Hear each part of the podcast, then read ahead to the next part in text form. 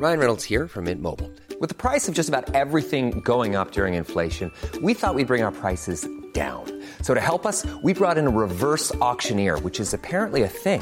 Mint Mobile unlimited premium wireless. Ready to get 30, 30, bit to get 30, bit to get 20, 20, 20, bit to get 20, 20, bit to get 15, 15, 15, 15 just 15 bucks a month. So, Give it a try at mintmobile.com slash switch. $45 upfront for three months plus taxes and fees. Promo for new customers for limited time. Unlimited more than 40 gigabytes per month. Slows. Full terms at mintmobile.com. Escuchas. Escuchas. Escuchas un podcast de Dixo. Escuchas Bien Comer con Fernanda Alvarado.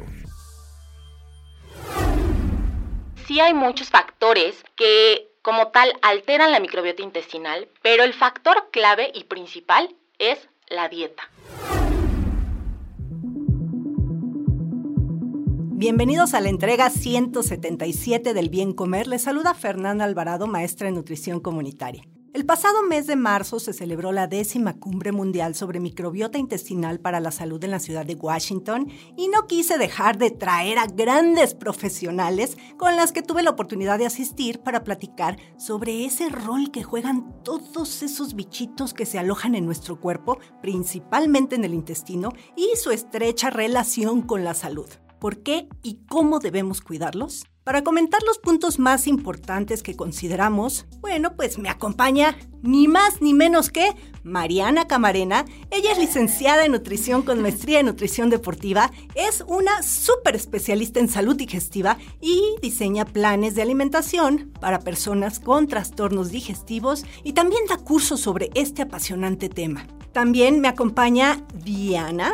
Diana es licenciada en nutrición, especialista en nutrición deportiva y salud digestiva. Tiene un super podcast que se llama NutriCracks y es docente en materia de nutrición deportiva. También es una fiel creyente de la nutrición sin obsesión. Jimena López es nutrióloga clínica y funcional, especialista en salud digestiva. Actualmente está cursando la maestría en microbiota humana, que me tienes que contar de eso. No sabía de una maestría en microbiota humana. es fundadora de Good Good MX, una marca que se especializa justo en salud digestiva y también haces unos cursos interesantísimos y planes en línea. Y otra Jime, pero con J, ella es Jimena Hernández, también licenciada en nutrición clínica, especialista en enfermedades cardiometabólicas y deporte, tiene una certificación en hipotiroidismo y SOP, es fundadora de Vita Balance, un centro de nutrición integral.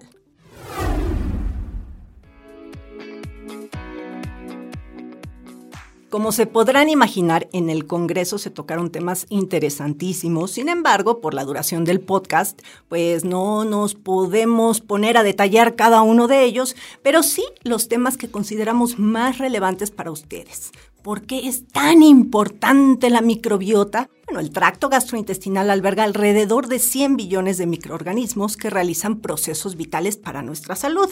Y las alteraciones en este equilibrio, o sea, cuando hay una alteración, un desequilibrio entre todos estos bichitos, se llama disbiosis. Y bueno, esto se relaciona con la mayoría de las enfermedades. Y ojo, no solamente con enfermedades gastrointestinales, de que, ay, ya se me inflamó, síndrome de intestino irritable, la famosa colitis. No, no nada más con eso. Va desde hígado graso, cáncer, trastornos mentales, alergias, asma, obesidad, artritis, reumatoide, en fin, con muchísimas enfermedades. De ahí que estos bichitos están siendo ampliamente estudiados y discutidos en el campo de la medicina y la salud pública. Bueno, ahora, entendiendo un poquito la importancia de todos estos bichitos, cuéntanos, Diana, por favor, ¿cuál es el impacto de la dieta en la microbiota? Porque supongo que lo que comemos impacta directamente en esta colonia de bacterias. Totalmente, Fer. La dieta principalmente es el alimento de todos estos bichitos que se alojan en el intestino. Entonces imagínate, si nosotros realmente no tenemos una diversidad en la alimentación que nosotros tenemos diariamente, si no tenemos suficientes vitaminas, minerales, todo lo que comemos en una dieta completa, en una dieta sustentable, realmente no tendríamos cómo alimentar estas bacterias que nos brindan muchísimos beneficios. Entonces sí hay muchos factores que como tal alteran la microbiota intestinal, pero el factor clave y principal es la dieta. Así es. Y muchas veces, a ver, la gente que nos está escuchando dirá, dieta, o sea, que tengo que estar a dieta o tengo que nada más comer pura verdura o, o sea, cuando nos referimos a dieta, ¿a qué le llamas? O sea, es a lo que comes día con día. Específicamente, la dieta es todo lo que nosotros consumimos al día no determina si es saludable o no es saludable, sino todo lo que pasa literalmente por nuestra boca. Entonces, esos alimentos de preferencia siempre tienen que ser de calidad para que nuestras bacterias totalmente se alimenten de esas de estos macronutrientes, micronutrientes y todas estas cosas buenas que nos brindan los alimentos para que podamos sacar lo mejor o el mejor beneficio a las bacterias. Y justo entonces ahí se me viene a la cabeza estos famosos probióticos, prebióticos, simbióticos, todas esas cosas que están ya muy muy de moda, ¿no? Y o sea, ¿cómo serían estos probióticos y prebióticos? ¿Por qué es importante consumirlos? ¿Y por qué dicen que eh, comamos alimentos fermentados? Ok, hay una diferencia muy grande entre probióticos, prebióticos y alimentos fermentados y tenemos un poco de confusión. Los probióticos como tal son estos microorganismos, estos bichitos vivos, o sea, que van a llegar intactos al intestino. Eso es importante, que llegan intactos. Exacto. Y los prebióticos es el alimento de estos bichitos. Entonces muchas veces nosotros encontramos los probióticos y los prebióticos juntos, es decir, un alimento simbiótico que podemos encontrarlo en un alimento. Ahora, un alimento fermentado no es lo mismo. Un alimento es que pasa, o más bien su transformación al alimento es a través de la fermentación de estos bichos como tal, como cual, como la cerveza, como el vino, como la masa madre, el kimchi, el tempe, el kefir, el yogurt, pasan a través de este proceso de fermentación de microorganismos o de bichos. Pero no siempre un alimento fermentado está catalogado como un probiótico. Es decir, aunque tú te comas un alimento fermentado, no te asegura que esos microorganismos, esos bichos vivos, lleguen al intestino. Entonces, esa es la gran diferencia. No todos los alimentos fermentados califican como un probiótico y no todos los probióticos son alimentos fermentados. O sea que se podrían diferenciar como alimento fermentado con bacterias vivas y alimentos fermentados, pues que ya verán una cerveza en el vino, el, pan de masa madre, el calor, ¿no? O sea, hay, muchos procesos que justo matan a estos bichitos, que no dejan de ser mejores opciones que eh, la tradicional, ¿no? Como en el caso del pan de masa madre, pero no vamos a hablar de eso porque si no nos vamos a seguir aquí como hilo de media. Entonces, bueno, eh, hubo una parte en, en este congreso que me encantó una plática de Rachel Carmody, no sé si estoy diciendo bien su apellido, pero eh, donde hablaba de la cocción de los alimentos, ¿no? O sea, cómo eh, nuestra comunidad de bacterias recibe distinto estos almidones, estas fibras cuando el alimento está o no cocinado. Claro, mira, se hizo una reciente línea de investigación que eh, los métodos de cocción de los alimentos dependen incluso de la digestibilidad con la que tú procesas un alimento. Ahorita con la tendencia de, los, de las nuevas dietas que tenemos, vemos que hay muchas dietas que son crudas, cocidas, y esto afecta a la digestibilidad que tiene un alimento. Entonces, se sabe que cuando principalmente los alimentos tubérculos, que son papa, camote, elote, maíz, zanahoria, chícharo, son alimentos con almidón resistente, es decir, un tipo de azúcar, que nuestro cuerpo o nuestro intestino pues es un poco difícil de procesar. Entonces, si nosotros le damos un poco de cocción, la cocción necesaria, nuestro intestino, tal cual, va a aprovechar mejor los nutrientes y va a hacer cosas beneficiosas desde los bichos que viven ahí. Entonces, ahora se sabe que la tendencia no es que lleves un tipo de dieta donde tengas crudo o cocido, sino que cocines los alimentos para poder sacar el mayor provecho de ese alimento y de nuestras bacterias. Oye, y voy a meter rápido porque ¿te acuerdas que mencionó esta doctora algo interesantísimo de los xenobióticos? Que son justamente esas sustancias, como en, o sea, que al final se antoja que las pongan en pastillitas y nos las tomemos, ¿no? Por los beneficios que da la microbiota y que tristemente se van con el tema del calor, etcétera. O sea, eso es también algo como uh, ponerle ahí ojo a cuando lean ese, ese término por ahí en algo que se encuentren. Sí, porque a veces dices fibra, pero no lo que nos decían ahí, no todo es igual, o sea, no es lo mismo el espárrago que el almidón resistente de la papa, que entonces está padrísimo también como, o sea, insisten en que nuestra dieta sea diversa. Sí, Sí, es cierto. Oye, eh, y a ver, hay un tema, es que hay muchos temas, pero yo quiero tocar los más importantes. Sí hay uno, Jime, que eh, Jime con X. bien, aquí estoy. Jime López. Eh, hay uno que me encantó porque es la primera vez que se habla sobre ritmos sobre el ritmo circadiano y la funcionalidad de la microbiota, ¿no? Sabemos que, que nuestra microbiota va a regular procesos que si el metabolismo, ¿no? Muchas, muchas cosas, ¿no? Los horarios, la digestión, en fin. Pero hoy la evidencia, bueno, sugiere que tales este, irrupciones con este ciclo nos pueden hacer enfermar. Entonces, platícanos sobre ese interesante workshop en el que estuvimos. Claro, la verdad es que es un tema súper complejo y de hecho el descubrimiento del ritmo circadiano fue premio Nobel. Entonces, mm. o sea, de ahí está súper interesante que nosotros nos regimos por el ciclo circadiano, que es un tiempo en el que en 24 horas pues podemos ver cambios fisiológicos y muchas veces se altera por alimentación, por obviamente la luz del día o si estás de noche, si viajas, etc. Y una de las cosas que estos científicos quisieron ver, específicamente este científico alemán que se llama Dirk Baller, que él está en la Universidad de Múnich, y empezó a estudiar junto con su equipo a las personas y cómo es que el ciclo circadiano podía modificar también la microbiota intestinal, todos estos bichitos, porque sabemos que hay muchas alteraciones en el cuerpo, pero pues no se sabe muy bien tanto en los bichitos. Entonces empezaron a investigar eso y inicialmente lo hicieron empezaron a hacerlo con síndrome de intestino irritable, pero se dieron cuenta que pues la gente no hay mucha prevalencia, ¿no? O sea, la gente realmente sana y pues ya no tienen mucha pues, evidencia. Entonces lo empezaron a hacer en personas metabólicamente enfermas, como por ejemplo diabetes tipo 2, y lo que empezaron a ver fue, o sea, empezaron a agarrar poblaciones pequeñas, como centralizadas, y empezaron a ver que dependiendo de la hora del día cambiaban el tipo de bacterias que habían. Habían unas que incrementaban en el día y otras que incrementaban en la noche. Esto todavía no nos dice mucho porque están en pañales, pero pues lo que nos dice mucho es que realmente, o sea, sí hay una influencia muy grande de cómo se comporta la luz del día con tu microbiota. Y bueno, a todo esto en el workshop, pues como que sí se habló mucho ahora de la parte de alimentación en el ciclo circadiano. Y una de las cosas que empezaron a ver fue que, por ejemplo, eh, las personas que comen más tarde en el día tienen mayor tendencia a tener una inflamación. Y las personas que tienden a desayunar más temprano, comer alimentos más temprano en el día, producen más butirato, que digamos que es un, un metabolito, pues es como una sustancia que es antiinflamatoria para el cuerpo. Entonces, un poco aquí yo hice una pregunta acerca de qué tan efectivo era el ayuno intermitente.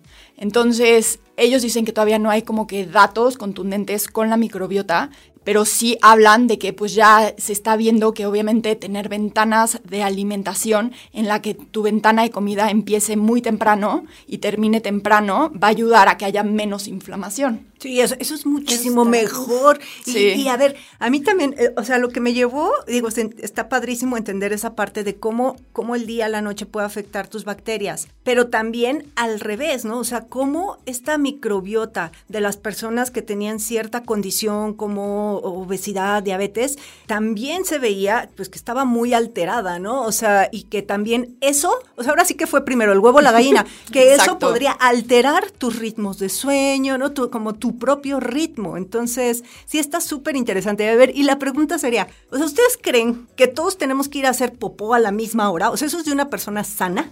Pues un poco de lo que hablaban aquí, por ejemplo, o sea, me voy a meter otra vez, pero lo que hablaron un poco en el Congreso es que de las variaciones que vieron, por ejemplo, en este grupo del que hablaba inicialmente, es que en donde vieron mayor cambio fue en el tiempo de defecación. Y lo que vieron es que la mayor cantidad de gente evacuaba en las mañanas. Entonces le empezaron a dar como muchísimo más peso a eso y empezar a ver por qué sucedía eso. Y ahí fue cuando empezaron a ver el tipo de bacterias que estaban presentes a lo largo del día. Entonces, como digo, todavía no nos dice mucho, pero sí nos dice que cuando hay mayor presencia, por ejemplo, de firmicutes, que es un grupo de bacterias, estas están más presentes a lo largo del día y los bacteroidetes, que es otro grupo de bacterias, están más presentes a lo largo de la noche. Y, por ejemplo, en síndrome intestino irritable era una de las cosas que veían que eran complicadas porque las evacuaciones no son rutinarias. Entonces, pues empezar a recolectar también heces para ellos era difícil porque la gente, pues, uno no es regular y dos, no le gusta dar sus muestras de heces, ¿no?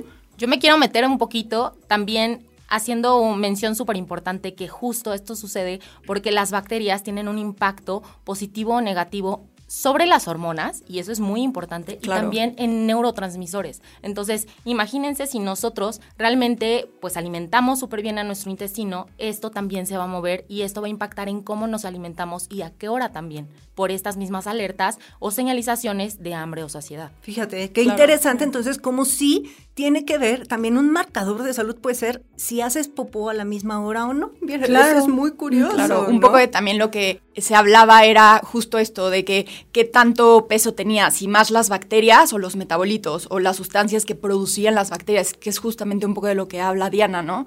O sea que justo estos metabolitos, estas sustancias son las que tienen un impacto directo en tu cerebro, en tus diferentes órganos y pues obviamente en la comunicación de cómo es tu digestión. Oye, y ahorita, Jimé, dijiste algo importante. Hablabas un poquito, mencionaste como de, del cómo se hacen estos estudios, cuando ponen, eh, digamos, como un trasplante fecal, ¿no? Para ver, o cuando le pasas las bacterias de heces de, a una persona. Entonces, a ver, Mariana, el último día del Congreso se abordaron todos los temas de, de terapias, ¿no? Interesantísimo. Platícanos de ese trasplante. No sé si la gente que nos escucha sepa que hay un trasplante fecal. Así de fuerte como lo escuchan todos, va a existir en su momento porque ya hoy lo están investigando y lo están analizando.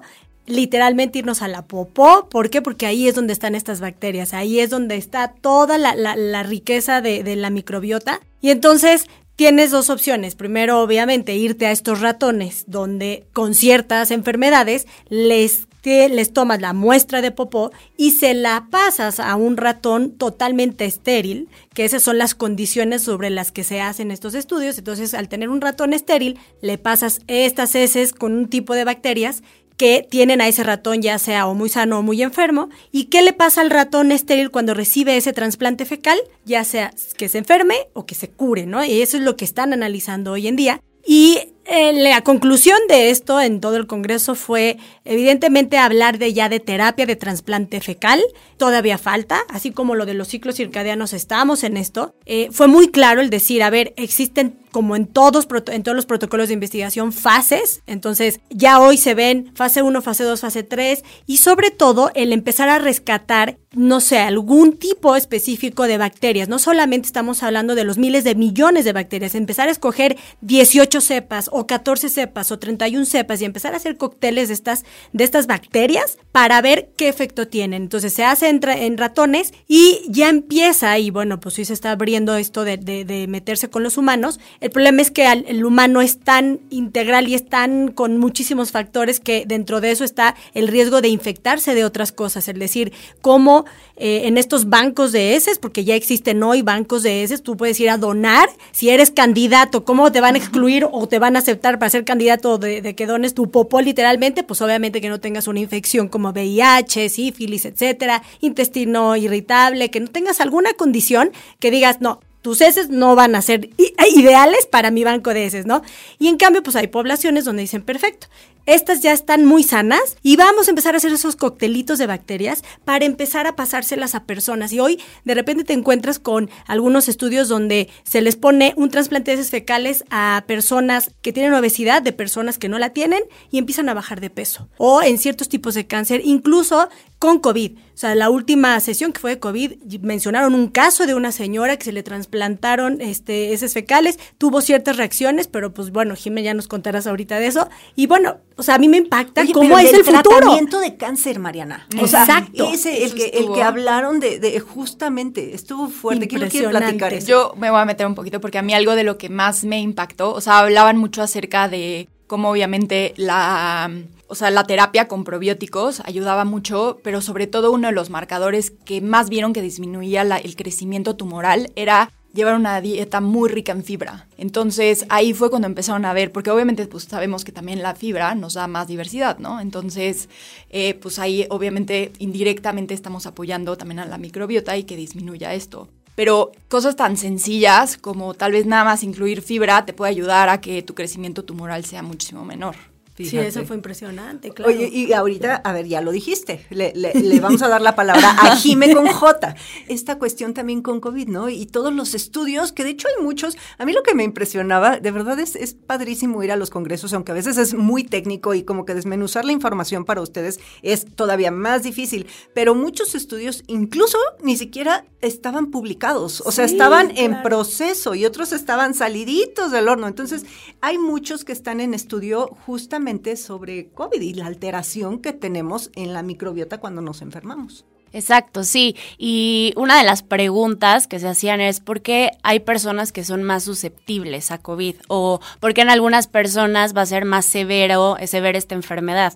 Y es que no hay que olvidar que a pesar de que COVID es una enfermedad respiratoria, se le carga un foco muy importante al intestino porque pues ahí está nuestro sistema inmunológico, el 70%, ¿no? Que va a ser este sistema de defensa contra virus, contra bacterias. Entonces, algo que se veía en ciertos estudios es que en pacientes con COVID hospitalizados sí se veía como la diversidad de bacterias era menor que en pacientes sin COVID, ¿no? Que hay que entender que no solamente se trata de tener muchas bacterias, sino tener diversidad de ellas. Entonces esto se podía ver en estos, en estos pacientes. Otra cosa muy interesante es que también dependía de la severidad del COVID, ¿no? Cómo estaba también la microbiota del paciente. Entonces, se podía observar, por ejemplo, pacientes que no tenían COVID, que tenían COVID leve, moderado, severo, y conforme iba eh, siendo más grave la, la enfermedad, era mayor la depletación de bacterias, o sea, había menos bacterias. Entonces es importante también entender que de qué va a depender nuestra microbiota y que lo han estado hablando a lo largo de la plática,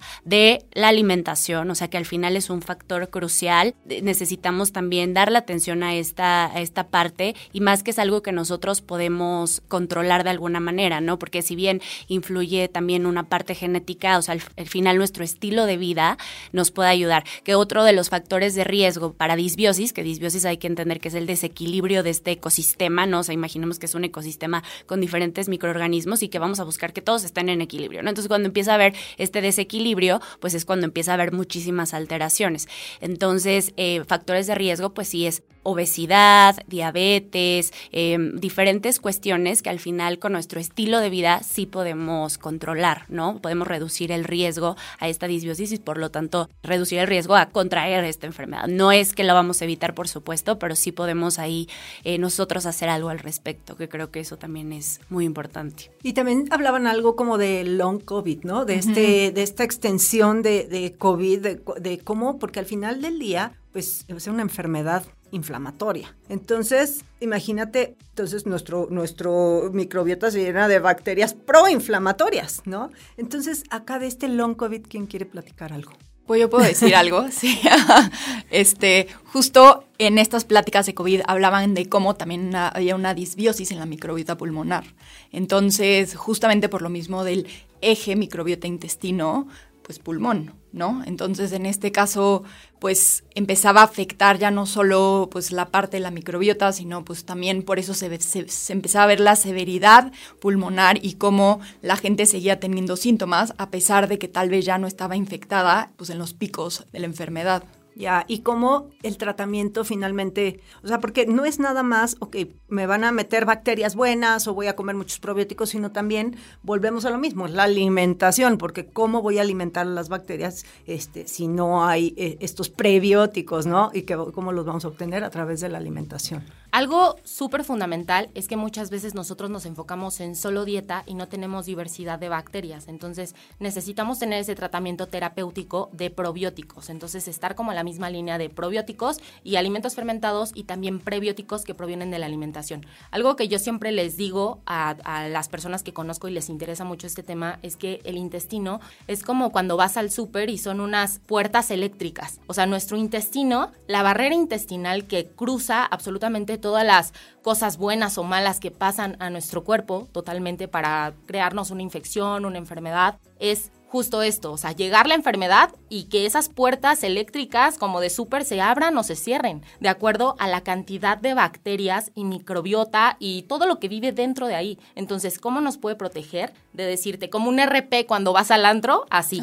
O sea, que te dice, no entres, así forman parte estos microbios ahí en nuestro intestino. Ya, pues interesantísimo todo esto. ¿Y qué les parece si vamos dando como recomendaciones, como conclusiones? Si quieren, eh, empiezo yo y qué es lo que hemos dicho, ¿no? Mucho esto de que a mayor diversidad vamos a tener una mejor respuesta. Justamente a estas puertas se van a blindar más, se van a apretar más para que no entren los malos al supermercado, ¿no? Mientras mayor, o sea, mayor diversidad, ¿no? Dicen por ahí que, bueno, que semanalmente tenemos que incluir más de 30 alimentos de origen vegetal distintos. Sí lo podemos lograr, ¿eh? 30 a la semana no son muchos. Sí. También, bueno, pues esta parte justa de incluir vegetales va a ser los famosos prebióticos, porque yo siempre digo, ¿de qué te sirve llenarte de probióticos?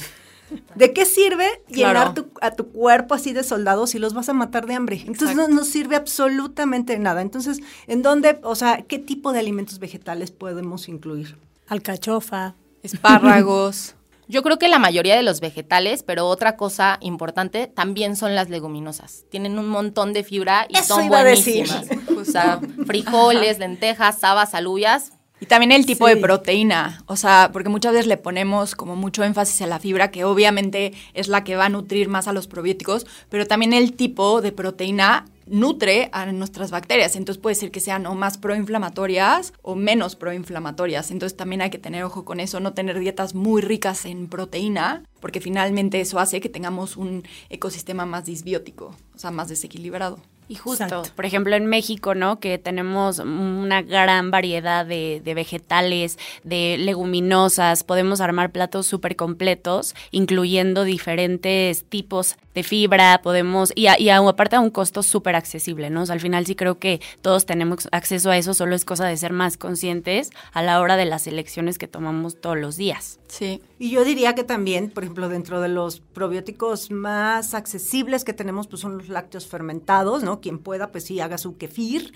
Ya le regalé a Mariana unos búlgaros, pero también tenemos muchas opciones, o sea, lácteos fermentados que tienen distintas cepas que están en, en los supermercados, en fin, que se fijen bien qué tipo de fermentados van a incluir, que sean fermentados con bacterias vivas, ¿no? Exacto, para que lleguen al intestino y ahí hagan el efecto, porque no sé si se acuerdan también la plática interesantísima del eje intestino-cerebro. Ay, sí, eso, eso todo un Sí, podcast. fue, amerita todo Sí, un podcast, sí, pero sí. con lo que me quedo es como, sí la parte de alimentación y todo, pero a mí me, me- me quedó impactada de la parte de la terapia cognitivo-conductual, cómo logra modificar el tipo de bacterias que tenemos. Y entonces como que mantiene calmaditas y en poca cantidad a las malas, aumenta las buenas, estás desinflamado. Y todos estos síntomas de un intestino irritable, como puede ser dolor, inflamación crónica, ya sea estreñimiento, diarrea, etcétera, pues se van cambiando. Y eso con terapia, ocho semanas de terapia cognitivo-conductual lograron ver los cambios ahí. Y yo creo que algo también súper bueno saber, no solo la dieta, de los efectos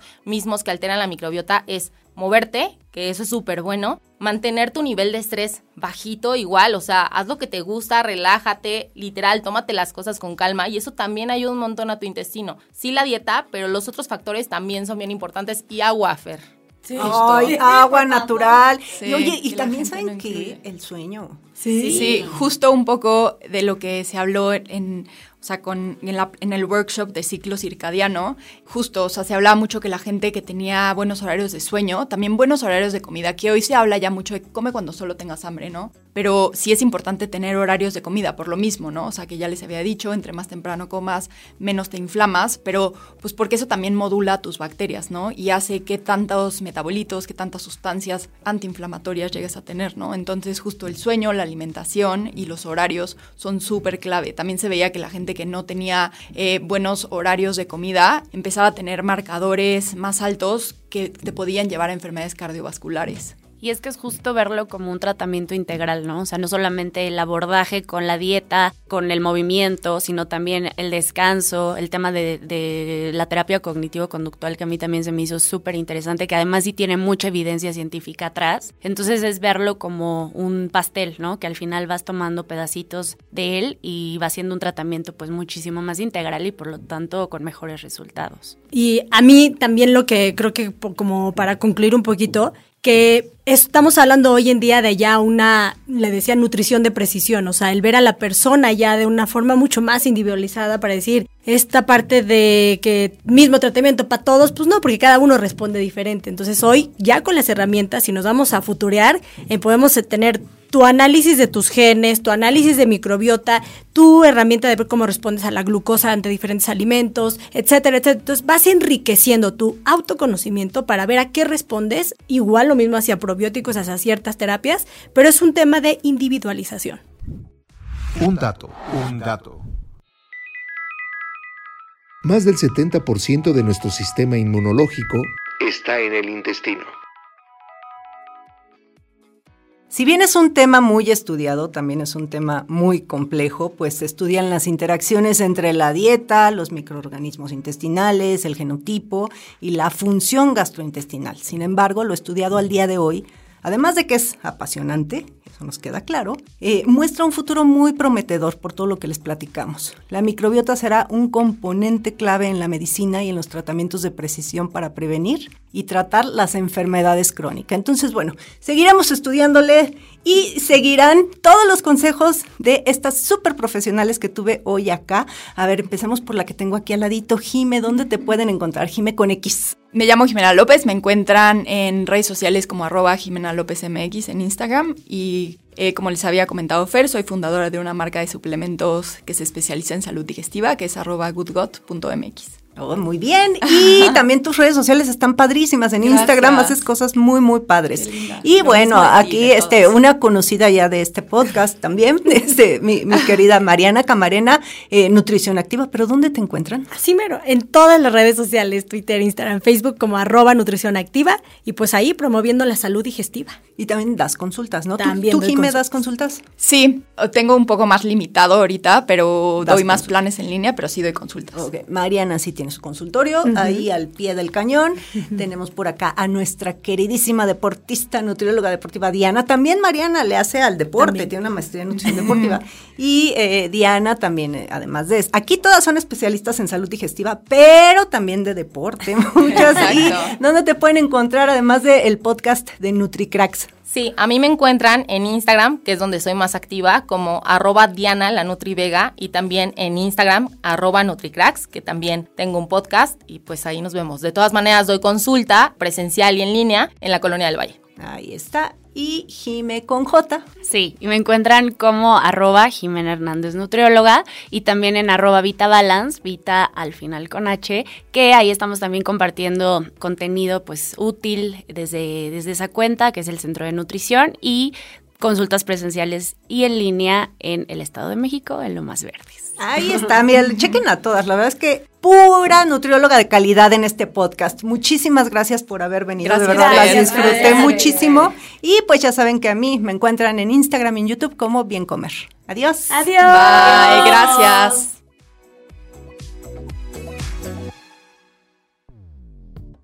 Dixo presentó Bien Comer con Fernanda Alvarado. La producción de este podcast corrió a cargo de Verónica Hernández. Coordinación de producción, Verónica Hernández. Dirección General, Dani Sadia. Las opiniones expresadas en este programa no pretenden sustituir en ningún caso la asesoría especializada de un profesional. Tanto las conductoras como Dixo quedan exentos de responsabilidad por la manera en que utilizan la información aquí proporcionada. Todas las opiniones son a título personal.